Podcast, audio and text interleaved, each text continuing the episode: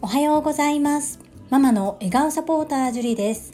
このチャンネルではサラリーマン兼業個人事業主であるパラレルワーカーの私が家事育児仕事を通じての気づき工夫体験談をお届けしています。さて皆様いかがお過ごしでしょうか？いやー昨日は嬉しい日でした。というのは1週間ちょっと前からスタンド FM のこのアプリずっと不具合だったんですね。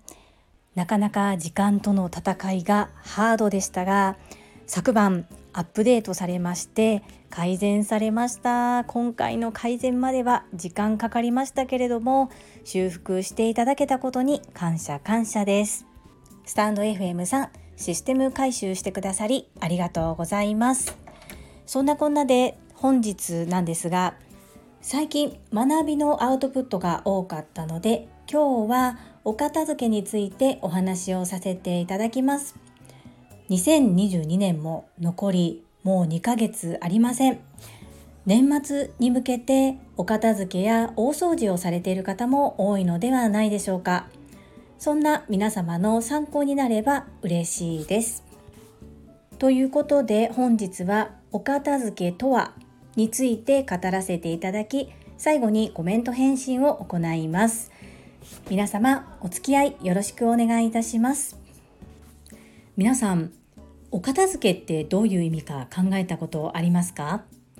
小さな頃から特に私は親や先生に片付けなさいと言われて自分なりに一生懸命お片付けをしてきたつもりですがそんな私が子供を2人産んで2人目を産んだ後もう自己流の片付けではニッチもサッチもいかなくなったんですね。そんな時に出会ったのが整理収納アドバイザーという資格です。そもそも資格が欲しくて学んだのではなくもしかしたらお片付けにも基本基礎があるのかもしれないということから3級から受講して321という形でまだ足りないまだ足りないと思って学んでいるうちにいつの間にかプロの域に達していたという状況です。なので片付けは誰でもできるようになるそんな風にお伝えしていきたいと思っております。では整理収納アドバイザーの方の家は常にモデルハウスのように綺麗なのかというふうに言われるとそうではありません。モデルハウスはインテリアコーディネーターの方が入られていたりさらに生活に必要なものが全て整って入っているわけではないのでショールームのような家ではやはり生活はできないですよね。では整理収納アドバイザーとなりお片付けのスキルを習得したことで私が一番助かっていることそれは物が元に戻る仕組み作りができているところですこれもいろいろと見方や考え方がありますので一口には言えませんが子どもたちも例えば本を直してといえばどの本をどの位置に置けばいいのかっていうのはなんとなく分かっています。私の場合はある程度子どもたちにはこうキチキチではなくざっくり収納っていう風にしています。なぜかというとあまりキチキチしすぎると戻してくれないからですね。そして決めたのに戻らない。そして親もイライラしてしまうというふうになるのであまりきっちりきっちりはしていません。ですが子どもたちも「ママあれどこにある?」っていうふうに聞くことが仕組み作りをすることでだいぶ減りました。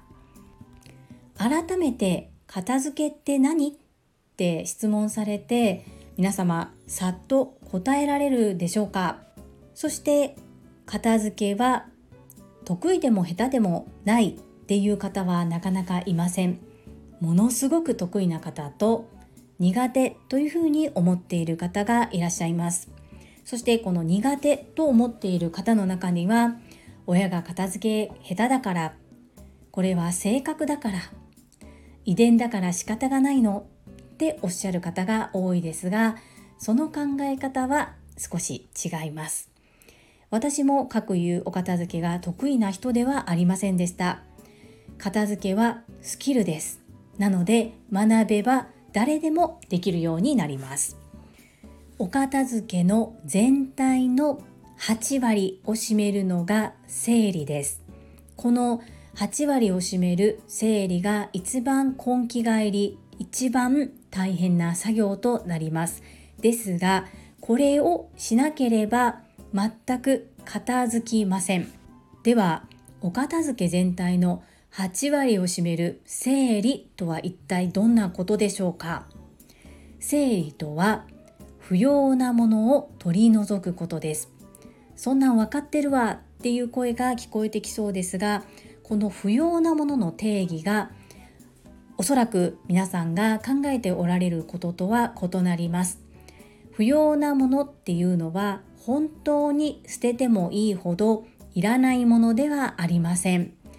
1年以内に使ったものが用。1年以内に使っていなかったものを不要としてまず分けます。この分けるということがとっても大切になります。鉛筆1本。紙切れ1枚。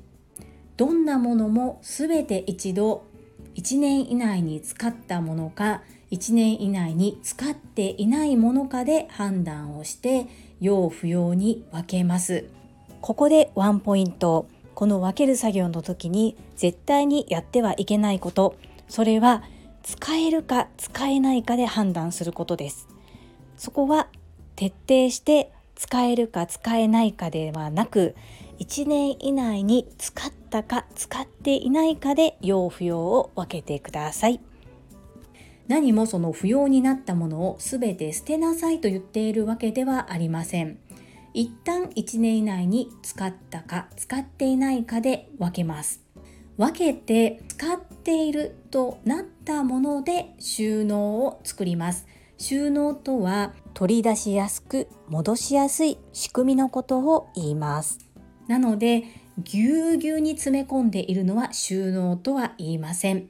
7割8割収納を心がけましょう。そして不要となったものはではどうすればいいのか。不要となったものもその中でいくつかに分けます。寄付するもの譲るもの売るもの置いておくものそして捨てるものなどですね。なので同じ不要と分けた中でもその不要としたものをどうするのかここは自分の心と向き合っていきます。そして残すと決めたものは一塊にしておいて残すと決めた日を書きます。2022年11月9日というふうにです。そして1年後にもう一度見直すということを繰り返します。細かく申し上げるといろいろとやり方がまだあるのですがざっくりお片付けについてお話をしてみました。最後にもう一度一番大切なこと。それは片付け全体の8割を占める整理を根気よく行っていくということです。ボイシーチャンネル世界はあなたの仕事でできているでおなじみの朝倉千恵子先生もよくおっしゃっておられますが1日1引き出しを片付けるということをやってみましょうというふうにおっしゃっておられます。お家全体を見渡すとどこから何から手をつけたらいいかわからないという方がいらっしゃいます。たった一つの引き出しでいい。たった小さな一箇所でいい。なのでそこの場所の整理。不要なものを取り除くということをぜひ行ってみてください。小さな積み重ねコツコツでお片付けはどんどん進みます。皆様の参考になれば幸いです。それではいただいたコメントを読ませていただきます。第434回思考整理。既存顧客へのアプローチ頻度は？コメント返信にお寄せいただいたコメントです。昨日越後屋さんからいいたコメントでそれに対しマミさんと越後屋さんのやりとりがあります。とっても楽しいのでぜひ皆さんにも聞いていただきたいなと思いまして読み上げいらんでというふうにお気遣いいただいておりますが読ませていただきます。まず越後屋さんのコメントに対してのまみさんからです。越後屋さん石まみです。コメントありがとうございます。はい。1日ホストが実現したら必ずシャンパンを入れさせていただきます。シャンパンコールはもちろん昭和風。越後屋さんのちょっといいとこを見てみたい。それ一気一気一気それに対して越後屋さん。石間美さん学生時代まさにそのコールで飲んでましたよ。卒業後20年くらいして久しぶりに大学のテニスサークル仲間と学生街で同窓会をしつい昔のノリで一気飲みを始めたところお店の方から「今一気飲み禁止させていただいておりまして」と注意されてしまったことがあります。いいおっさんおばちゃんがまさか学生街で注意されるとはもう昭和じゃないのね。沖縄にはまだ一気飲みしている方いますか？ということで、とっても楽しいですね。きっと越後屋さんは石間美さんと一緒にお酒を飲みたいのではないかなというふうに思いますよ。石間美さん、越後屋さん、楽しいコメントありがとうございます。続きまして、コッティさんからです。樹里さん、こんばんは。なんと、私のスタイフのご紹介をしていただき、本当にありがとうございます。ジュリーさんは奇跡のマドンナです。今まで勇気が出なかったのですが、ぜひ私もジュリスト会員に入らせてください。中学校の部活動のお話、とても参考になります。うちの子は小5ですが、なかなか習い事が続かない方です。簡単に諦める癖はついてほしくない。けど自分が本当にやりたいと思うことを見つけてほしいと葛藤しています。コッティさんコメントありがとうございます。そしてスタイフデビューおめでとうございます。パチパチパチパチ。いやー、私は全然マドンナではないんですけれども、ユーコレタカさんが発してくださった言葉がなんだか美化されて一人歩きしてしまっているようで大変恐縮なんですけれどもいやーコッティさんまでジュリスト会員ありがとうございますこう会員といっても何か特典があるわけでもこう目立った活動をしてるとかではないんですがありがたくお気持ち受け取らせていただきます。コッティさんそれではジュリスト会員ナンバー24番どうぞお受け取りください。今後毎回私の配信の概要欄に会員番号とお名前を記載して配信させていただきます。今後ともどうぞよろしくお願いいたします。そうなんです。私のところに来てくださる方は子育て経験がある方さらに今子育て真っ最中という方もいらっしゃいます。そして子育てされていない方もご自身の経験談やいろんな主観でいろんなお話をしてくださいます。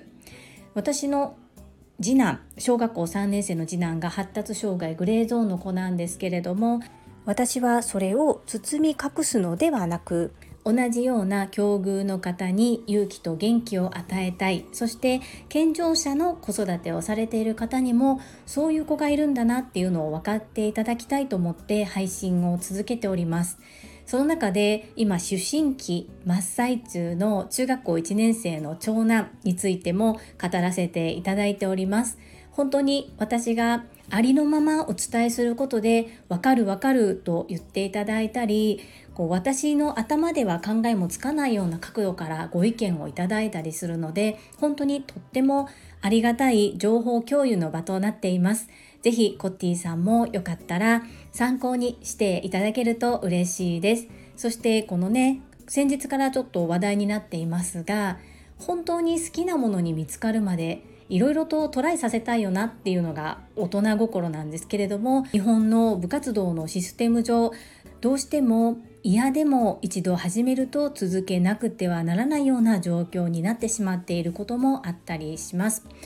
で私自身の考えとしてはある程度一定期間は続けてほしいなっていう親の気持ちなんですけれども今こう客観的にコッティさんのお話を聞いているとその小学校5年生のお子様はもしかしたら自分に合うものに出会うためにいろいろとかじっておられるのかなというふうに見えたりもします。うちの長男みたいに続けさせようと思って頑張らせていたけれどももう精神的に病んでしまう一歩手前まで行ってしまってたっていうこともあったりするので本当に見極めは難しいなと思うのとやはりしっかり子どもとコミュニケーションをとっていくことが大切かなというふうに今のところは思っています。コッティさんコメントありがとうございます。続きまして石垣島のまみさんからです。樹里さんこんばんは石まみです。確かに資格を生かして働くことができればキラキラ働ける人が増えてくるんだろうなぁと思いました。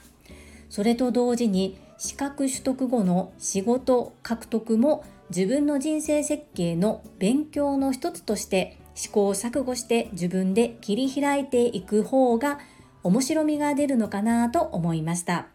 ちなみに私はただの酔っ払いのんべいと言われないように日本酒の利き酒の認定試験を受けました。でも日本酒に関わるお仕事を全くしていないので知識が薄れてきました。石垣島のまみさんコメントありがとうございます。私この石まみさんのコメントを読んでいて一つハッとさせられたことがあるんです。こう資格取得後に教会がなかなかこう手助けをしてもらえないということで紅族になってたなというふうに思いました。ですが実際に私もいろいろと経営のこととかどのように展開していくのかっていうことを学んだり失敗したりこう試行錯誤して自分で切り開いていって結論それが自分の糧となり経験となってとっても面白いし同じ道を歩もうとしている方にもアドバイスもできるのでこのできないことを他人のせいにするのではなくそれこそこれは一体何のチャンスなんだろう？ピンチピンチチャンスチャンスランランランということで面白くなってきたぜっていう風に受け止める方が本当にいいですね。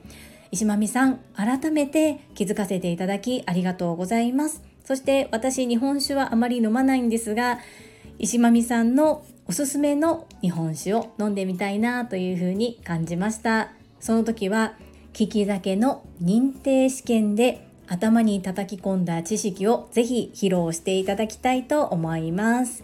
石まみさん、コメントありがとうございます。せーの、いいね続きまして第435回読書感想コミュニケーション大全コメント返信にお寄せいただいたコメントです。インタビュアーうなみいくよ元局アナウンサーさんからです。ジュリさんおはようございます。会員ナンバー10番うなみです。早速サムゲタン作っていただき嬉しいです。ご紹介までしてくださり感謝感謝ハート。カモさんの本の中でのご紹介でリアクションは3倍増し。最初と最後が決めてめちゃめちゃ納得しております。特に終わりはいつ引き取っていいかわからないということがありお尻をピシッと決めるとなんとなく全体が引き締まる感じがしていますよ。以上です。は魔法の言葉ですね。うなみいくよさんコメントありがとうございます。そして毎週月曜日の毎日新聞ニュース。ボイシー。本当にプロだな。かっこいいな。憧れであり本当に勝手に自慢しちゃってます。なのでいつもいつも毎週楽しみに拝聴させていただいています。サムゲタン美味しかったです。また作ります。ヘビロテになりそうです。そして私はあまりにも美味しくて嬉しくてうなみくよさんにお昼ご飯を食べてる時に作りましたって写真まで送っちゃいました。そしてこのうなみいくよさんが書いてくださった特に終わりはいつ引き取っていいかわからないということがありお尻をピシッと決めるとなんとなく全体が引き締まる感じがしていますよっていうところなんですが毎週私はうなみいくよさんのポッドキャストチャンネル人生の天気はチャンスを拝聴させていただいております。いろんな方がゲストで来られて今学びを深めている TSL の塾生のインタビューもあるんですがおそらくうなみくよさんはどなたのインタビューももっと聞きたいもっとこの方のお話を聞きたいって思いながらも上手に時間内にこう終わらせておられるんだろうなっていうところもプロだなというふうに思って聞かせていただいております。私も魔法の言葉以上です。大切に使っていきたいと思います。うなみくよさん、コメントありがとうございます。続きまして、中島みゆきさんからです。樹里さん、おはようございます。眩しくキラキラ太陽が心地よい所沢から会員ナンバー15、中島みゆきです。樹里さんもコミゼンをゆかさんから購入されたのですね。私も同じです。ゆかさんから購入したことも読み終えられた理由の一つかなと思いました。動物愛半端ないほめほめドッグトレーナー塩見ゆかさん、私も大好きです。ハート。中島みゆきさん、コメントありがとうございます。所沢の天気素敵ですね。そして中島みゆきさんごめんなさい。私はコミュニケーション大全を会社の斡旋で購入したんですね。ちょっとね売り上げに貢献しないといけないところもあって残念ながらゆかさんからは購入できておりません。でそのこともあってちょっと心苦しいところもあり前回の配信の中でもしまだご購入されてない方は是非ゆかさんからお願いしますと少し宣伝をさせていただきました。ややこしい話になってしまって申し訳ありません。そしてゆかさんの配信は本当に犬の子育て犬のしつけに対してお話をされているんですが人間にも置き換えて考えることができるということで私は大好きなチャンネルです。そして言葉を選びながらも全力で一生懸命お話をされてコメントにも真摯に向き合って丁寧にお返事をしてくださる姿勢も大好きです。中島みゆきさん、コメントありがとうございます。続きまして、アラカンマサミンさんからです。ジュリさん、おはようございます。私もゆかさんから発売前に購入させていただき、即読んだにもかかわらず、内容を忘れてしまっていました。アウトプットしないとすぐ忘れてしまいますね。ゆかさんに7回読みますと宣言したのに2回しか読んでないです。朝ランお休み中は読書に時間を当てます。読みかけの本を今年中に何冊読み終えるか挑戦します。まず1冊目、君は誰と生きるかは読み終えました。荒川まさみんさん、コメントありがとうございます。まさみんさんもゆかさんから購入されたんですね。トラファミリーの方はゆかさんから購入された方が多いようにお見受けしております。そして朝ランやマラソンの練習を一旦お休みされる件。きっとまさみんさん心の葛藤がすごかったのではないかと思います。まさみんさんの配信を聞きながらとっても心が痛かったです。休むという選択は私はきっとこれは英断だったというふうに思っています。心の声にご自身できちんと向き合っておられるところが素晴らしいと思います。残り1ヶ月しかないと捉えるのか残り1ヶ月あるというふうに捉えるのかはまさみんさんの心次第だと思うんですが残り1ヶ月もあるというふうに思って私はまさみんさんの回復そして必ずマラソンで完走できるというふうに信じております。まさみんさんそして決めた目標の中で1冊は読み終えておられるんですね。読書に当てるもよし体に負担のかかりにくい筋トレをするもよし、まさみんさん、まずは不調を治すところからですね、応援しております。頑張ってください。そしてコメントありがとうございます。続きまして、れいこさんからです。樹里さん、おはようございます。会員ナンバー27、れいこです。今日はお休みなので、自分へのご褒美として朝から聞いても良いことにしました。樹里さん、今、振り子の法則体感しています。聞きたいのにやることたくさんあって我慢していました。久しぶりに聞けて最高です。本を読む楽しいですよね。とは言っても本が苦手だった私は大人になって読書の楽しさを知ったんですけどね。そして以前は変な癖があってこのいい本を読み終えてしまうのがもったいないもう終わってしまうと思ったらそこにしおりを挟む。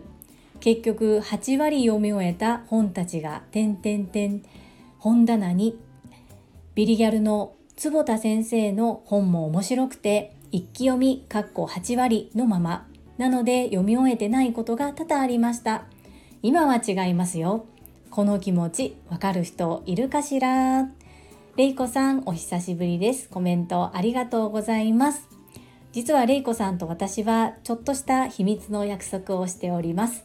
れいこさん継続おめでとうございます。そして息抜きということで遊びにいらしてくださって本当にありがとうございます。私も読書苦手なんですが苦手苦手と逃げてきた自分を変えるためにこの11月12月の2ヶ月間で購入した4冊の本を読み切るということを目標に今コツコツと読んでおります。そしてこの8割読みの本たちがっていうの面白いですね。どなたかお気持ちわかる方いらっしゃいますでしょうか？もしいらっしゃったらコメントいただけると嬉しいです。ちなみに私はこういった経験はしたことがなかったんですが、れいこさんのこのお話を聞いて可愛いな、面白いなというふうに感じてしまいました。次からはどうでしょうか？読み終わって何度も何度も読むことを楽しみにする。その方が頭の中にたくさん刷り込まれるかもしれないですね。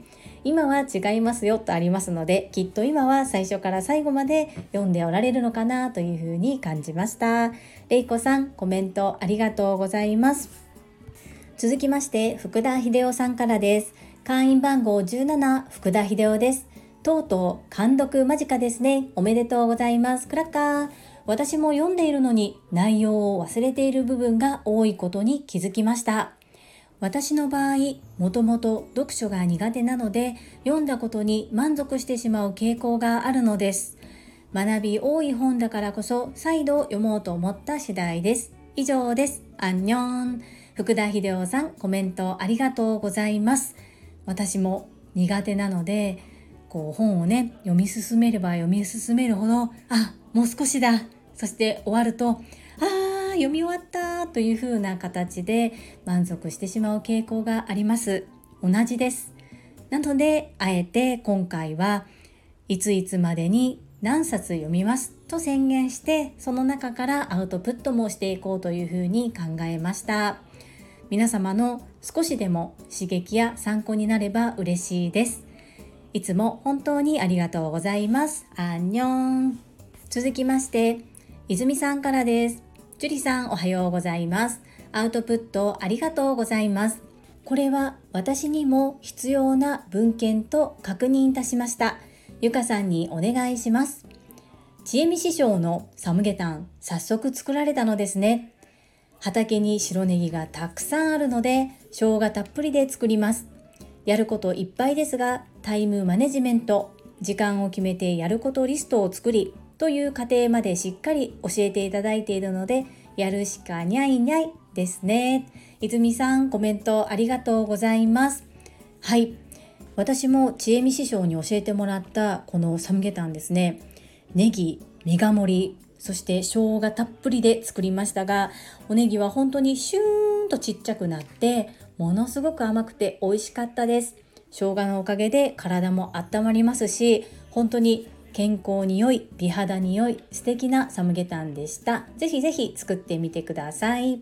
そしてこのコメントにほめほめドッグトレーナーゆかさんからお返事をいただいております。わーい、泉ちゃん。コミュニケーション大全、私から買いたいと思ってくださり、めちゃくちゃ嬉しいです。ハート。優しさに感謝感謝感謝です。キラキラキラ個別にメッセージさせていただきますね。本当に本当にありがとうありがとう。それに対して泉さん、ゆかさんお願いしますということで、これで泉もコミュニケーション大全を読むということで、カモさん大ファンの石まみさんも大喜びですね。なんだかこのつながりがとってもほんわかしました。ゆかさん、泉さん、ありがとうございます。続きまして、ゆうこれたかさんからです。樹里さんへ本読み終えましたね。樹里さんが本当に本を読了できたことに成長を感じます。韓国語学習で言うと、ケンチャナを覚えた段階です。これから少しずつ難しい本にチャレンジしていきましょう。ノラミョン、ハウスイスニカ、ヒムネゆうこれたかさん、コメントありがとうございます。そっかまだ韓国語学習で言うと賢者なよを覚えた段階ということで本当によちよち歩きの赤ちゃんにもなっていないような状態です。はい。残り3冊どう購読していくかなっていうところなんですが頑張ってチャレンジしますよ。チャレンジこそ人生。はい。そしてこの韓国語너라면 할 수 있으니까 힘내 朝倉千恵子先生のボイシーでユーコレタカさんが書いておられた文章と全く同じですね。なんだか大好きな朝倉千恵子先生に送られた言葉と同じ韓国語をプレゼントいただいてとっても嬉しいです。ノラミョン、ハルスイスニカ、ヒムネ。意味はあなたならできるから頑張れという意味です。ゆうこれたかさん、いつも応援ありがとうございます。続きまして、石垣島のまみさんからです。樹里さん、こんにちは。石まみです。カモさんの読書感想文ありがとうございます。首がもげるくらいうなずいておりましたよ。樹里さんがスタイフでコミュニケーション大全を読むと話された次の日、カモさんがボイシーで偶然にもコミュニケーション大全のお話をされていました。